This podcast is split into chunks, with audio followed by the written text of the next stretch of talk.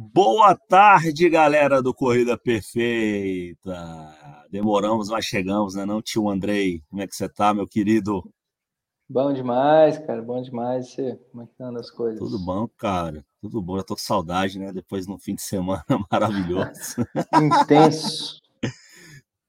Isso aí, galera. Antes de mais nada, você que está assistindo aí pelo YouTube, é, curte aí esse vídeo, se inscreve, Baixe a nossa app gratuita que está bombando aí, com muita novidade. E hoje nós vamos falar daquele assunto que a gente nem gosta, né, Andrei? Que a gente nem fala, a gente nem comenta. Que é o treinamento de corrida. né, não? Acabaram de não. falar aí que você tem sorte, né? Muito. Sorte para quem não treinou, não é isso, cara? Não, não, não é isso não. Sorte é bom para todo mundo, velho. Para quem treinou, precisa de mais sorte ainda, para que ele consiga no dia fazer tudo que ele está treinado, para que nenhum empecilho ou interpele da vida atrapalhe aquilo que ele treinou tanto, né, cara? É isso aí. Galera, então assim, hoje, esse esquema do bate-papo aqui, vou ficar pegando as perguntas dos comentários sobre treinamento de corrida e o Andrei, que é o cara, vai responder, né? Que eu não entendo de treinamento de corrida, eu entendo de ficar falando aqui besteira para vocês. Na verdade, o André entende de falar mais besteira do que eu, né? Tô aprendendo com ele. Agora. Jamais, velho, jamais, velho. As Mas, Andrei, só são filosofias ah, mal interpretadas. Ah. Porra. É, já tem perguntas aqui que a galera mandou nas caixinhas que a gente abriu no Instagram e tal. Então, enquanto a galera não manda pergunta aqui nos comentários, já vou abrir aqui para a gente não ficar enrolando a galera que está esperando a gente aí. Então, vou começar com a Isis, Isis Novaes que mandou aqui, ó. Eu comecei a sentir umas dores nas costas, ou seja, minha coluna não está muito legal. Pode ser uma prática errada de atividades físicas? Eu faço corrida. Olha, pode, pode, mas. Tudo pode, pode. né? É, mas é, o que acontece é que a dor nas costas, né, ou então as lombalgias, são as maiores causas de é, pedido de atestado no, na, no, tra no trabalho. Então, isso não está necessariamente relacionado à prática da atividade física, mas também pode estar relacionado à prática da atividade física, de certa forma, mal executada. A gente tem que olhar um todo, porque para os vendedores de colchão pode ser um colchão velho, né? Para os vendedores de sofá é um sofá velho, para os vendedores de cadeira é uma cadeira velha. Então a gente tem que entender principalmente qual é o processo que leva à dor nas costas, as lombalgias. As dores normalmente são é um estresse é, estrutural, né? Normalmente quando é uma dor muscular ou então ali no articular, por assim dizer, não uma dor mais interna que pode ser até mesmo do nervo que está sendo pinçado, alguma coisa do tipo, pela má postura, pelo uso exagerado, né, do, da musculatura que gera uma carga no qual ele não consegue se adaptar e com isso ele inflama, ele dói, quando a gente está falando, claro, de ruptura, pancadas e coisas afins. É por conta de uma posição no qual o músculo já não aguenta mais, ele está muito estressado, ele acaba ficando muito rígido, estressa muito ali, às vezes, a posição, a cartilagem, estressa alguém. Alguma coisa está sendo estressada por conta da sua posição e porque a sua musculatura não está conseguindo sustentar mais aquela posição que você está apoiado.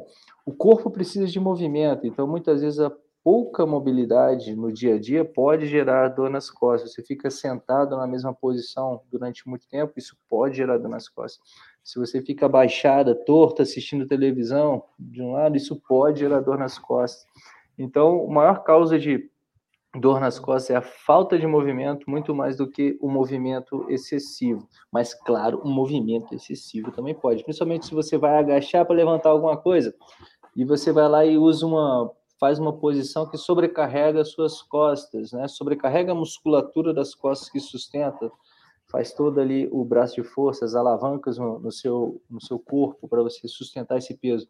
Dependendo da maneira que você faz, você vai exigir mais do seu corpo de uma maneira no qual muitas vezes ele não está preparado e isso acaba estressando aquela, aquele organismo ali relacionado, digamos assim, estressa em demasia, o que gera dor. Tá? Então, para não ficar me devaneios aqui, me esticando muito sobre dor e todas as possíveis causas de dor, pode ser muita coisa. E o primeiro ponto é você se observar para ver em que momento você sente mais dor, após o que posição você sente mais dor e como que está o seu dia a dia. se tem movimento, se tem reforço muscular, se tem trabalho de mobilidade, se tem pô, vida no seu dia, né? Que a dor nas costas é muito por conta de uma posição parada. É. Cara, então aqui, ó, um mais, um mais puxado para treinamento, né? Que é legal do Plínio. Tem outra pessoa também que está aqui falando de cadência, a Alana. Então, assim, ó, o, o Plínio mandou: percebo que aumentar a cadência em uma mesma velocidade, a minha frequência cardíaca também aumenta. Como conciliar essas duas variáveis? É legal essa pergunta aí. Não, é bem interessante. O que acontece? Porque se ele está aumentando a cadência dentro de uma mesma velocidade, ele não, não é o padrão de movimento dele, essa cadência mais alta dentro de uma mesma velocidade, ele pode perceber que se ele diminuir a cadência dentro do padrão dele, dentro de uma mesma velocidade, isso também pode gerar um aumento da frequência cardíaca, porque, entre outras coisas, pensar cansa. Você vai exigir mais da sua cabeça para você essa atividade. Não só pela simples frequência da, da passada, mas também depende dessa frequência da passada, como que você está se executando isso tudo. O pensar cansa. E muitas vezes, ao aumento da, da cadência, toda mudança né, de, de padrão de movimento, gera tempo para uma adaptação. A tendência é que é com que ao você aumentar a cadência, né, e isso se torna padrão, sua frequência cardíaca tende a baixar. Quando você já acostuma, você é, não acostuma, né? quando você está adaptado é. a esse novo movimento. Então, aquela cadência 180, 200, sei lá o que for, isso acaba se tornando um padrão normal, fica muito mais fácil para o seu organismo se adaptar e tende a frequência cardíaca a baixar. Não necessariamente porque você está tendo um esforço muito maior, né? Você, de certa forma, você está gastando mais, digamos, ATPs, assim, por conta de cada batida do, do seu coração. É um desgaste ao seu organismo, é um, um gasto calórico que você tem. Porém, contudo, você, com um certo tempo dessa adaptação, você tende a melhorar isso. Porque o custo, o custo né, da, da atividade, se a gente for botar por oxigênio, consumo de oxigênio, né, que é muito para onde fica, você aumentando a sua frequência cardíaca dentro de uma mesma velocidade, sua corrida está ficando mais ineficiente. Mas de Exato. forma mecânica, né, que muitas vezes você está estressando menos a sua musculatura com uma dada atividade, então é outro custo que a gente está falando dentro da eficiência do movimento e não do custo do movimento como um todo. Então é por isso que é interessante a gente buscar essa adaptação e entender o processo. Por que, que eu vou aumentar essa cadência, né? Existem benefícios para eu gerar essa adaptação no meu organismo? E aqui dentro do Corrida Perfeita a gente tem uma noção que sim, há um, um benefício em você melhorar o seu movimento, você ter um melhor aproveitamento do seu é, ciclo alongamento e encurtamento, você tem uma melhor dinâmica dentro da sua passada, né? Aproveitamento e com o treinamento você tende a se adaptar a isso. É, e aí na mesma, na mesma pegada da cadência, né? Para quem não sabe, né? Cadência é a frequência Número de, de passos por minutos, é. né? Ou passadas. Lembrando e que aí... passo é o pé direito e o pé esquerdo, e passada é pé direito, esquerda e direito. O, a Lana pergunta aqui o que, que seria uma boa margem, é, na verdade, uma boa cadência na subida. Tem isso? Não, não tem muito isso de uma boa cadência na subida, porque também depende de que subida a gente está falando. Né? Se a gente está falando de subida de inclinação de 3%, ou 10%, ou 20%, né? digamos assim, isso vai depender muito ali do, de que subida estamos falando. A ideia da gente ter uma percepção de aumentar a cadência na subida é justamente para que esse degrau na hora da subida, vamos pensar numa inclinação aqui, pá, opa, deixa eu juntar a mão inclinou aqui, beleza? Um pé está aqui, o outro pé está aqui, né? Na hora que você vai fazer a entrada do pé. Se você aumenta essa, essa distância, a subida está aqui, ó, está subindo, né? Esse pé que entra aqui, ele, e ele entrar aqui, ó, ele está muito perto. Agora, se esse pé aqui... Cadê, tá, cadê o bonequinho? Cadê o bonequinho? É, o bonequinho está nessa... Se você aumenta essa cadeia, aumenta o passo, o passo fica mais à frente, acaba que fica mais distante, né? Um passo do outro passo. E com isso, a altura, o degrau que você está subindo, acaba sendo maior. Aqui o degrau é pequeno, pum. Agora você sobe para cá, ó, distancia, o degrau é maior. Com isso, você tem uma maior demanda articular. Você vai ter que ter uma maior amplitude articular. E desse momento também que você aumenta essa amplitude articular, você também vai subir mais, você vai fazer mais força a cada movimento, né?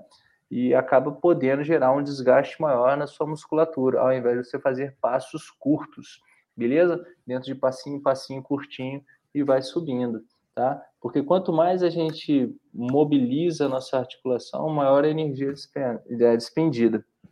Beleza? Então, o passo curto, às vezes ajuda, mas um passo curto, a 180 passos, 170, 190 passos, não tem como gente mensurar. Você tem que tentar buscar uma passada curtinha.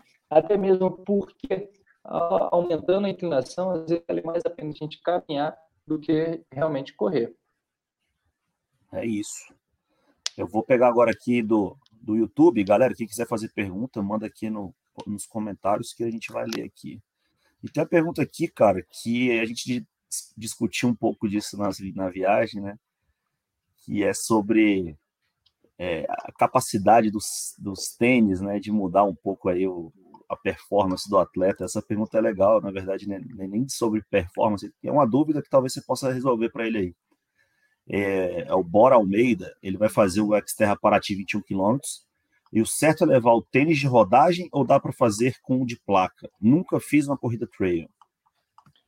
É, você quer ir para um, uma corrida trail com um tênis de placa de carbono?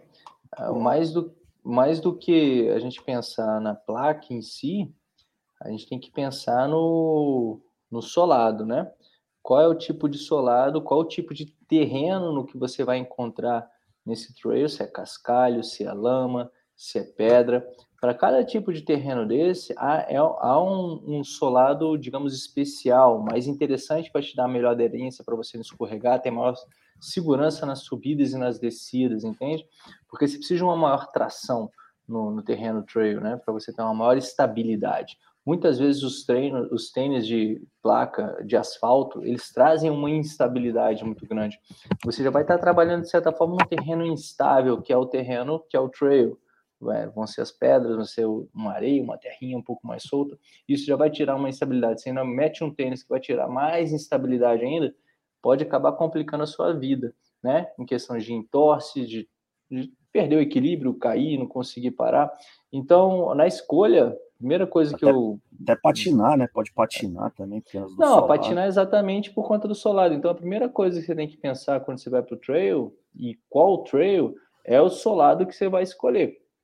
O tamanho do dente lá do, do tênis, como é que vai ser, se é mais largo, se é mais largo, menor, mais, mais afastado. Então, isso tudo vai influenciar na sua tração, no seu apoio do pé no chão. E depois essa questão do suporte, né, de uma maior estabilidade, porque é interessante que você sinta o chão de uma forma mais eficiente para que você tenha uma resposta melhor. Quando o tênis é muito mole, você demora um pouco mais a responder àquele, ao impacto, por assim dizer, né, e poder acionar ali o, digamos, a propriocepção do seu organismo para estabilizar o seu corpo, para contrair ou relaxar alguma musculatura e você manter o seu equilíbrio. Dentro disso, a placa de carbono, eu acho que já estão desenvolvendo tênis com placa de carbono para trail, só que é um pouco eu não conheço, da, da, da, estrada. Eu não, se eu não estou enganado, a Nike desenvolveu um, mas eu não, a Nike ou a Roca. Uma das duas já, já tem uma, uma placa. Mas, por exemplo, um estradão, você pode usar um, um, um tênis desse, entende? De, de, estrada. Mas se você vai pegar um, um, circuito técnico, já fica mais complicado, tá? Se eu não me engano, cara, na Western States, que bateu o recorde, o Wellesley, não sei falar muito bem o nome dele, o americano que bateu o recorde da Western States, ele bateu com o Roca Carbonex né? Que é um Caraca. tênis que pode ser usado para asfalto, sim. E foi com um tênis de placa de carbono, mas é uma, era uma circunstância no qual permitia a, a, essa. Porque ele é lisinho embaixo também, então permitia. É, mas assim, falando de Paraty, eu conheço algumas pessoas que fizeram lá e normalmente chove essa época tal, então não, Paraty, Angra dos Reis, aquele litoral ali chove demais. Eu acho não. difícil ter um, um, estradão com cascalhinho Liso, sim, é. Seco, né? Não arrisca não, cara, não arrisca não. Quer é. dizer, vamos lá. Não, escolha algo que te, te manter mais seguro, né? Porque mais do que é. pensar no desempenho em si, é você completar a prova, porque você não adianta ter o um melhor tênis se você escorregar, cair, machucar, rápido, sei cair, lá, né? machucar, e tem que trazer o conforto também, né? Cara, essa aqui chegou no Instagram e chegou também aqui de pessoas que. Inclusive a Fernanda, minha esposa, está com esse problema aí, está sentindo uma dorzinha no calcanhar quando corre. Quais são os principais né, causas aí que você acredita? Vai no mesmo linha do dor nas costas, né, ou não? É, cara, porque é multifatorial. Outro dia, outro dia não, já tem uns três anos que eu estava com uma aluna de personal e ela me apresentou um caso dela que era um, um enfraquecimento, um enfraquecimento não era uma perda do, do tecido ali no, no, calcânio, não no osso, mas no coxinho do calcânio, aquela gordurinha uhum. ao lado do, do calcânio, que talvez aquilo estivesse gerando dor nela, que ela tinha dores intensas que, que já foi pensado que era facite, era alguma outra coisa, alguma tendinite né, no tendão calcâneo que pudesse estar gerando essa dor nela. E depois um médico falou que ela tinha uma perda do, do coxinho ali, que é essa coisinha mais macia, né, do calcanhar, que para mim foi uma parada muito louca também, que eu até hoje não entendi por que, que aquilo gerava dor. E que ele foi o único médico que disse isso. Mas pulando esse parte aí, né, das o que pode ser, que pode ser muita coisa. Pode ser tudo, né? É, porque acaba que liga muita coisa no calcanhar. Pode ser um exagero né, da pisada, pode ser um apoio excessivo né, do, do, do calcânio, ali, entrada de pé calcanhar, pode ser um, uma sobrecarga da face que vai lá e no calcanhar e que, que vai dar a pinçada, que vai doer. O que a gente tem que. Primeira coisa quando a gente tem uma dor é ter um diagnóstico da dor, né? Exatamente Onde que está o problema? Dor nas costas, pode ser muita coisa. Dor no calcanhar, pode ser muita coisa. Vai lá, vai no ortopedista, dá uma, pede um exame de imagem, vamos olhar né, na imagem aqui. Tem alguma inflamação, tem alguma coisa, tem alguma coisa quebrada, aquela para ter o diagnóstico do porquê que está gerando essa dor. Pô, tá com uma tensão excessiva aqui no sólio, no, no alguém que pode estar tá puxando o seu tendão e com isso gerando uma dor lá no osso, né, que está puxando demais. Porque quando a gente fala de calcanhar, a gente está pensando logo no calcânio, né? Bem na pontinha, no osso ali embaixo. É. E se é do lado, se é do outro, onde é que está pensando, o que que liga ali. Então tem que diagnosticar exatamente o que que é para ir ao fisioterapeuta para tratar, né? E a partir do diagnóstico, saber o que que estressa daquela maneira o seu organismo para que a gente não estresse novamente ele para gerar essa dor, para que ele esteja fortalecido, né? Então, o passo de toda dor, assim, primeiro é o diagnóstico. Oh, é isso aqui. Quando chega com uma dor que eu não tenho diagnóstico, não tenho muito o que fazer, né? Porque eu não sei qual é o passo, é, o, o passo a passo para re, retroagir, né? né? Reverso, né? Opa, gerou aqui, doeu aqui. Porra, o que, que quebra um, um, um fêmur, né? Uma pancada lateral, quebrou o fêmur. Pô, então vamos fazer para não quebrar o fêmur, o quê? É cair de lado em cima de uma tartaruga, digamos assim, é ser atropelado, sacou? Então, isso é o que gera um, isso aí. Então vamos evitar isso. Agora, o que, que gera uma dor no calcanhar? Pode ser uma pancada, pode ser um entorse, pode ser um uso excessivo. Então a gente entendeu qual é a dor para a gente não repetir esse processo. Isso que é o principal da consciência, não a gente pensar numa fórmula mágica. Porque senão, se nos descobre, se não faz esse, esse não retroage, digamos assim, o que está gerando essa dor, você vai viver ainda ao médico se você continuar fazendo as mesmas coisas, médico e fisioterapeuta, né? E a ideia é a gente ter consciência sobre o nosso movimento para que a gente possa ter saúde. Beleza, tem mais aqui, ó. Essa aqui é tradicional. Essa aqui é a pergunta de milhões de pessoas. Marciane Alonso, pode correr todo dia? Cadê claro a nossa pode. frase? A frase. É, claro que pode correr todo dia, mas depende. Pode tudo. pode tudo. Depende de onde você quer chegar, né? Depende de quem é. você é e onde você quer chegar. Porque o correr todo dia, todo dia a gente dá uma corridinha, cara. Nem que seja para ir ao banheiro, para ir atravessar a rua, todo dia a gente está correndo. Agora, treinar corrida todo dia, qual o volume dessa corrida que a gente está falando? Né? É correr treino intervalado, 10 tiros de 2 minutos por um minuto de intervalo?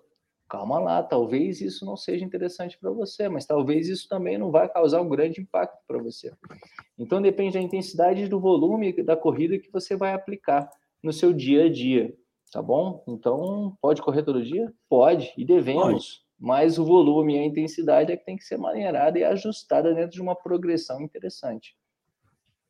Massa.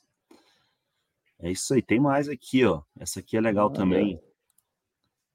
Evaldo Batista. A prática de outros esportes duas ou três vezes por semana. Eu jogo squash. Pode prejudicar outros treinos, os treinos de corrida? Atrapalha? Depende. Você estava doido para falar umas coisas dessas, né? É, depende, saudade, né, depende. Cara, o que acontece? Pode até contribuir. Né? Muitas vezes um treino, um cross-training, contribui com a corrida. Mas vai depender da maneira como você aplica esses outros treinos. O do squash, se vai ser muito intenso, vai só bater bola com, com, com o brother, com a esposa, com, sei lá, um squash paquera, né? Vai trocando uma ideia, pá, bate para cá, vai para lá.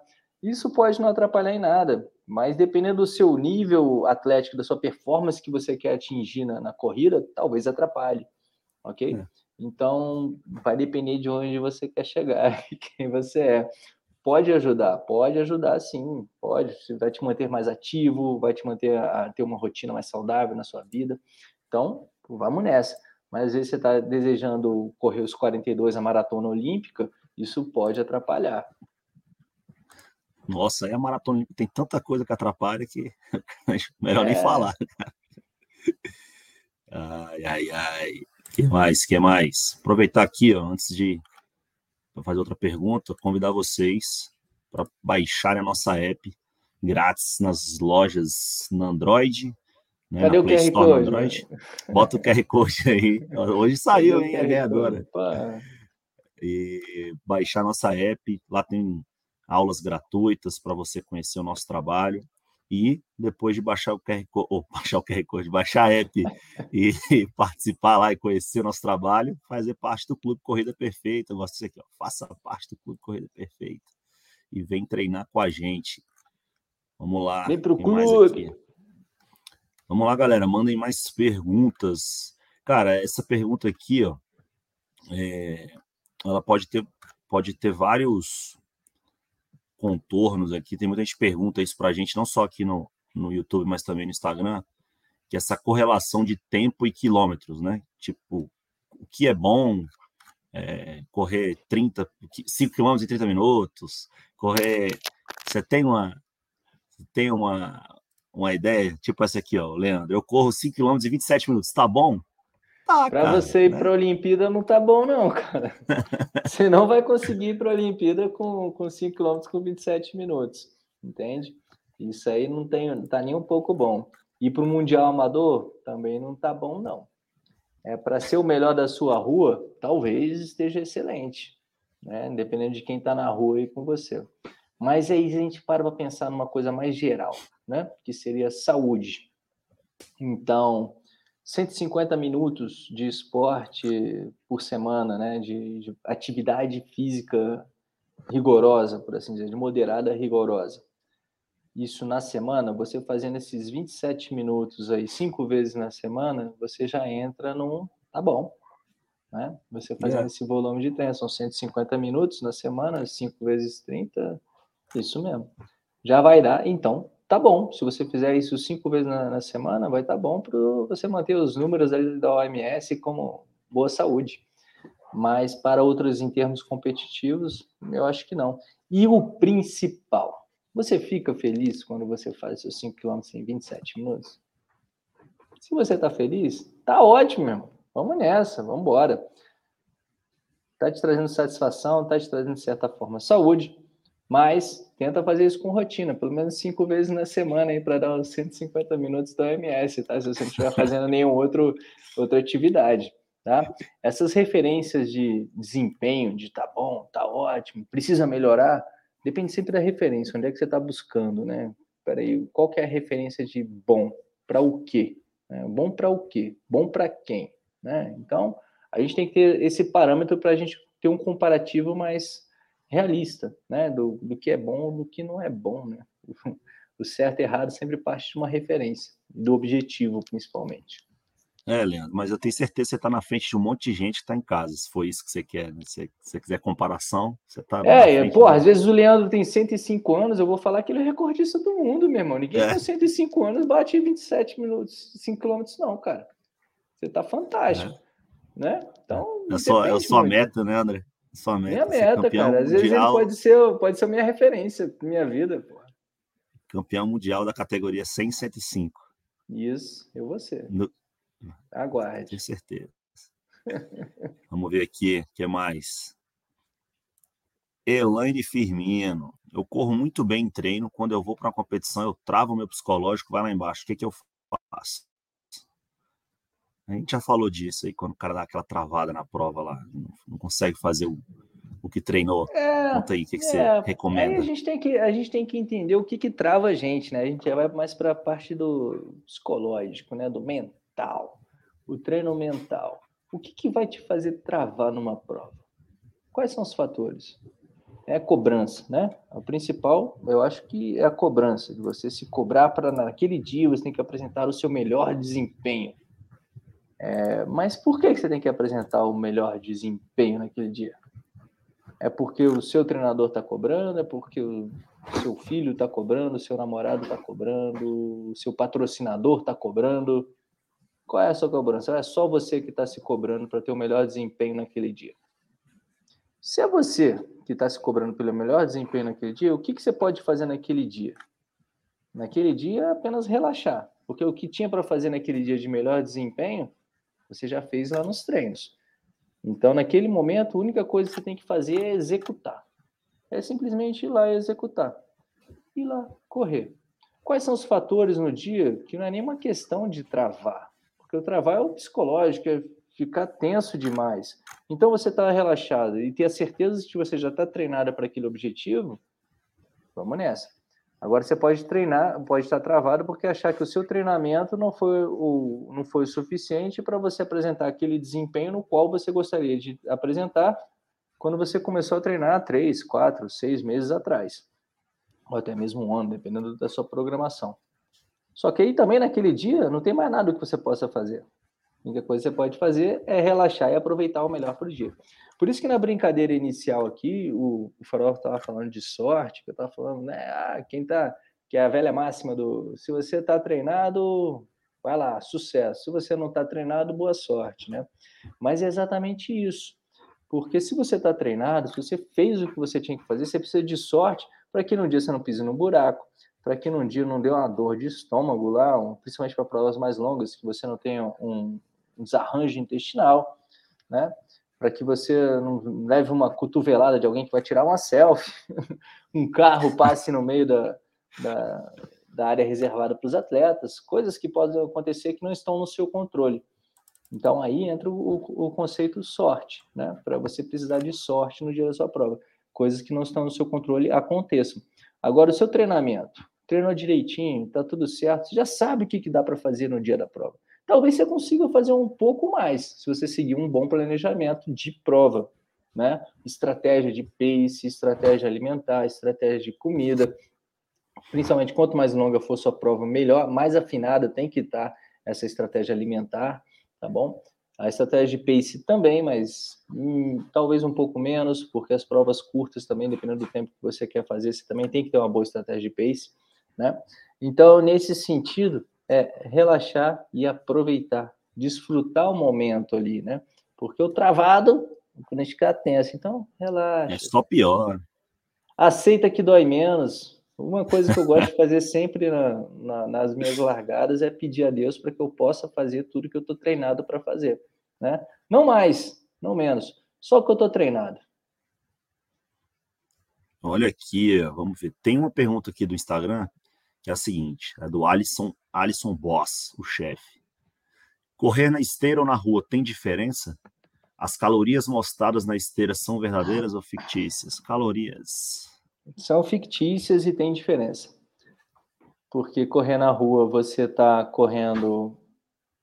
É, você passa por cima do chão, e na esteira é o chão que passa por baixo de você.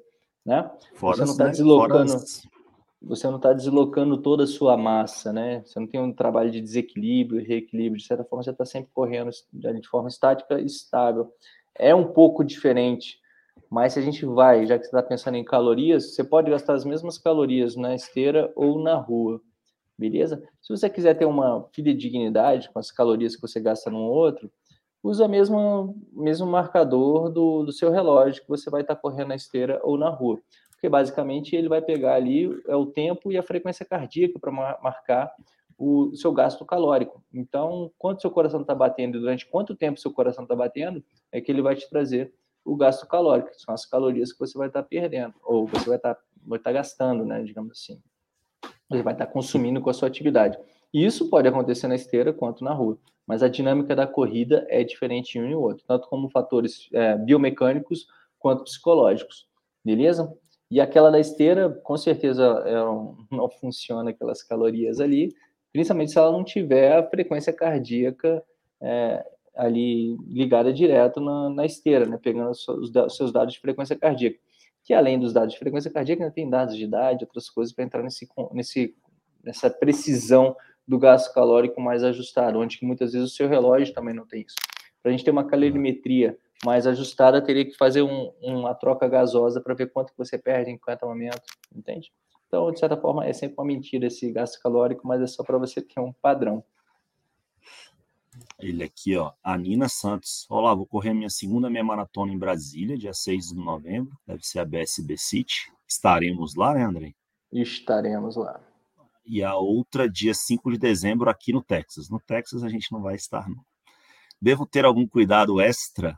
São, eu acredito que a pergunta dela é porque as provas são próximas, né?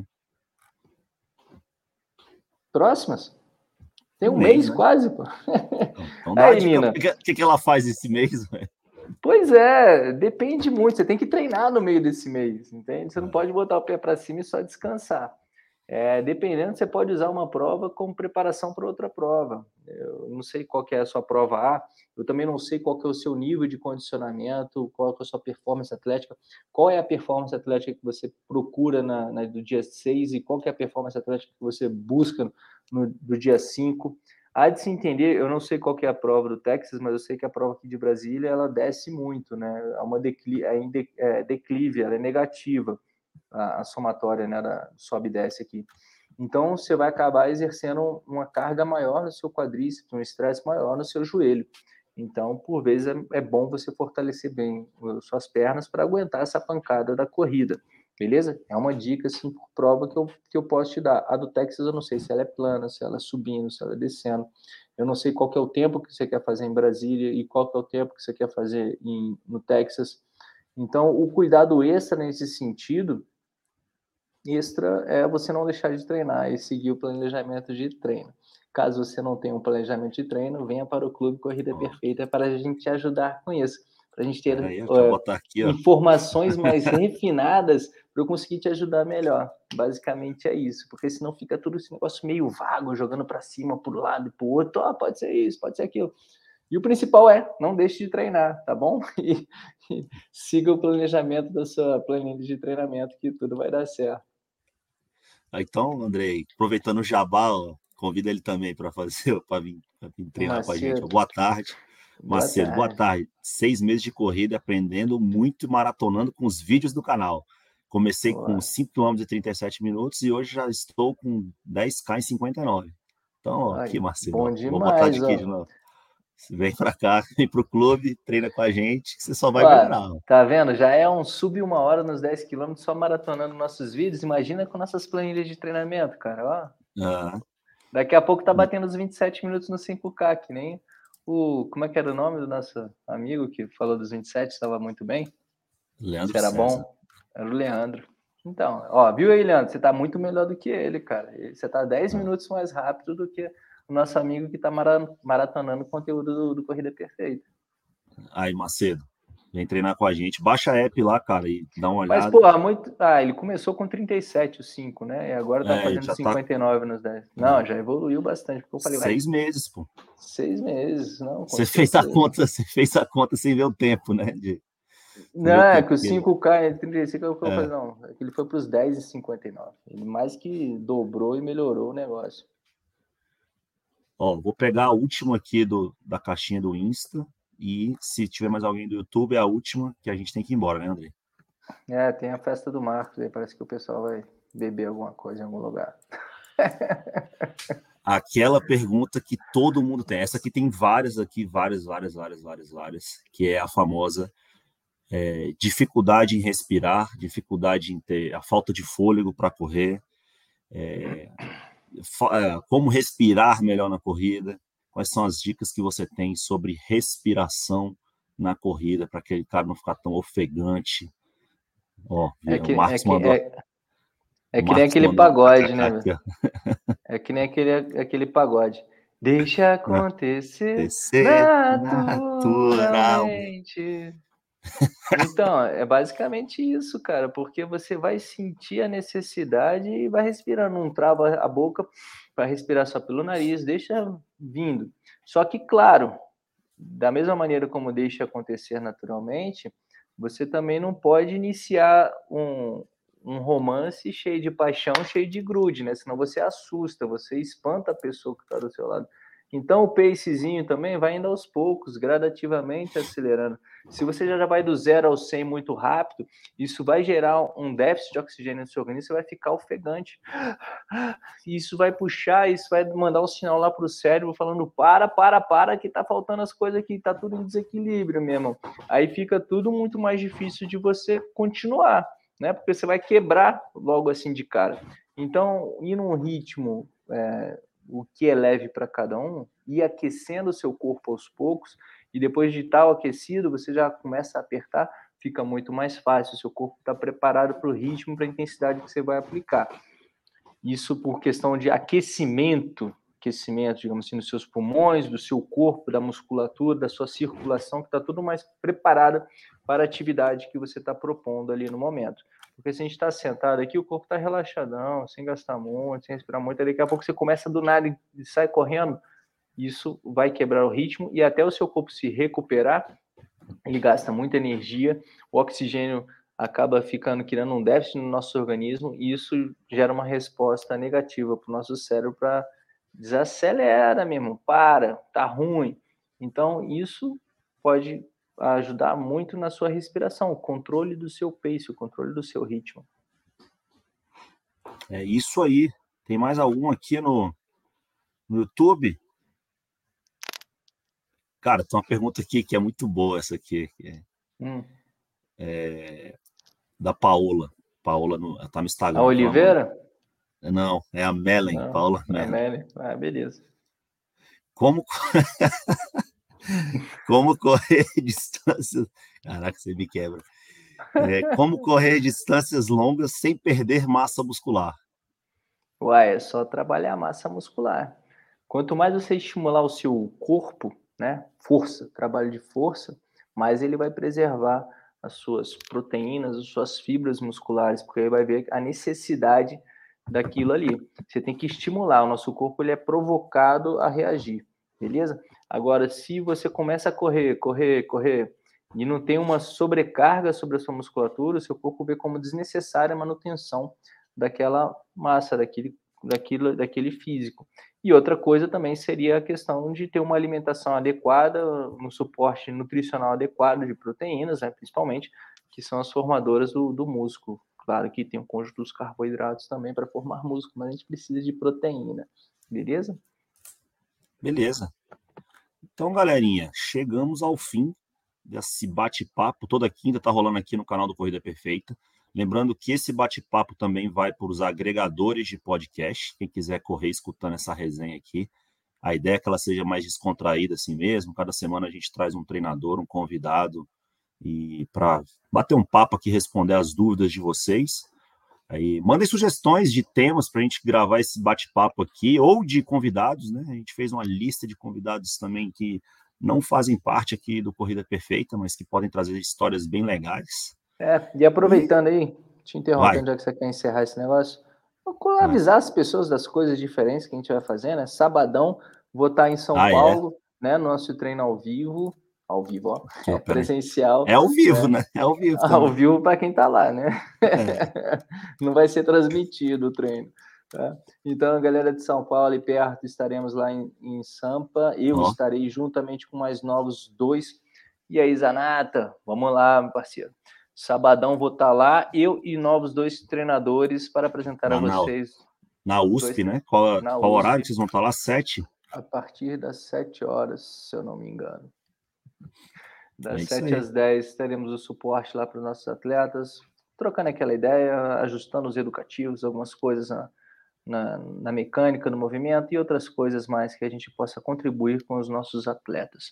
Beleza? Então, até sábado para quem está ali na redondeza. Aquele abraço, farofa. Tchau.